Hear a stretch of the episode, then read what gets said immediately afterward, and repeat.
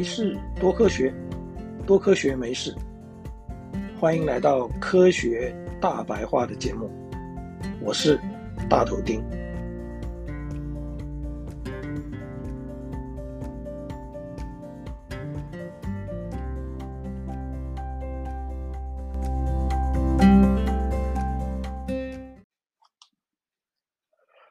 绿色植物利用太阳的能量，把二氧化碳跟水转变成葡萄糖这一种碳水化合物，并且释放出氧气的过程，就是光合作用。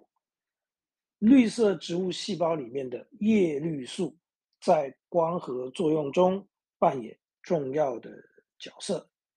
从化学结构上来说，叶绿素有好几种，不过共同的是，它们的分子构造里面都有镁，也就是一个金字边，一个美丽的美，镁这种金属。叶绿素并不太稳定，受到光线的影响，受到热的影响，或者是在酸性的条件底下。镁会从叶绿素的结构中被分离出来，这个时候叶绿素就变成去镁叶绿素，也就是没有镁的叶绿素，而这个也就是青菜放久了或是在高温烹调下会变黄的原因。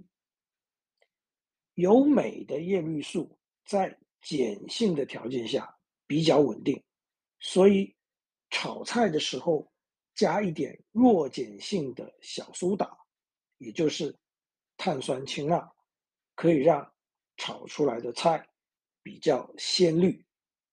不过要注意的是，小苏打加太多，就跟盐吃太多一样，会造成身体里钠过量，这样会增加肾脏的负担。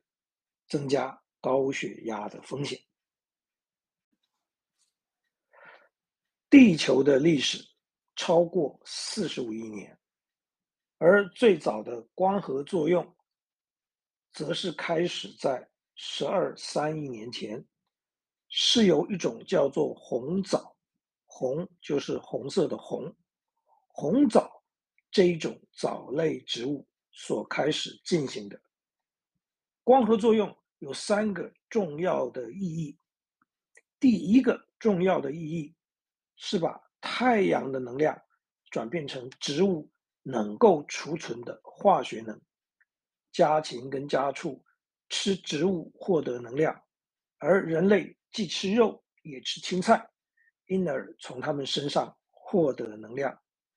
根据估计，每年光合作用所产生的化学能。大概是全体人类所需要的十倍以上。光合作用的第二层意义是把属于无机化合物的二氧化碳转变成属于有机化合物的碳水化合物，像是淀粉。这个也就是食物链的基础。第三层意义则是植物行光合作用。消耗二氧化碳，同时生成氧气；动物吸收氧气，排出二氧化碳。长久下来，就形成了二氧化碳跟氧气的平衡循环。这个平衡对生态系的稳定和生物的演化非常非常重要。可以这么说，如果地球上的绿色植物，没有发展出光合作用来，恐龙、哺乳动物以及我们人类就没有在地球上出现的可能。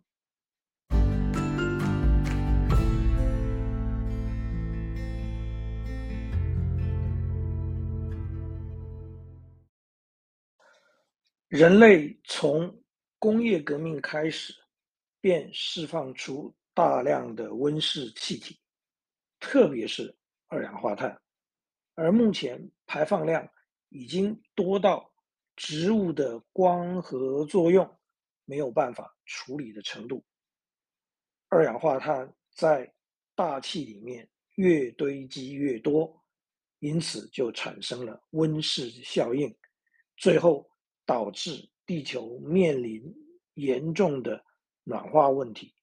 于是科学家问了一个问题：有没有可能透过人造的光合作用，来大规模的去除大气里面过多的二氧化碳呢？一九七二年，两位日本学者利用太阳能，以光触媒来分解水，得到氧气和氢气。这个是人类最早尝试的人造光合作用。这之后，有无数的科学家投入这一项重要，但是却也十分困难的研究。美国大学教授丹尼尔诺塞拉就是其中之一。这个团队希望能用高效率的方式把水分解成氢气跟氧气。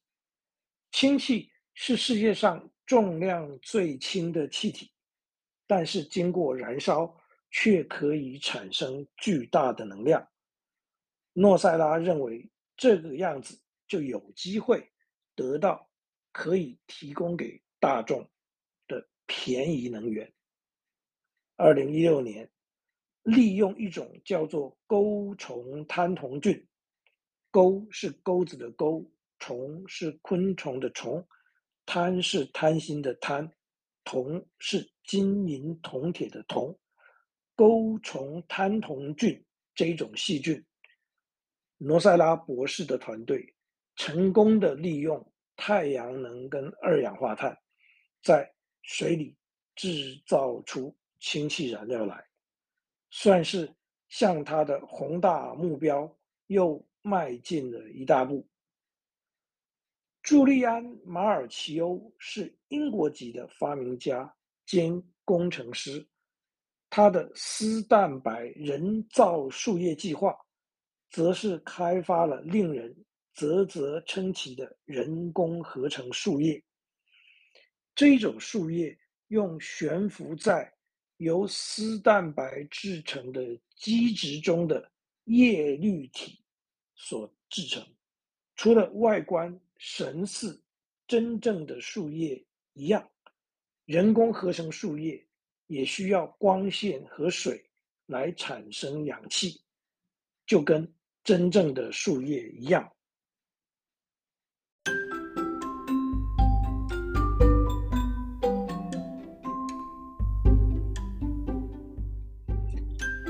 距离实现可以大规模商业化的人工光合作用，可能还需要一段时间。但人类面对全球性的二氧化碳问题，乃至于未来太空旅行、外星移民的需要，相信都会促使这一天的早日到来。各位好朋友。谢谢您对于这一集节目的收听。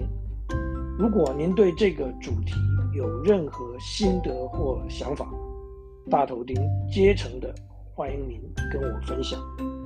也希望您能对这个节目给予鼓励，或是提出批评跟指教。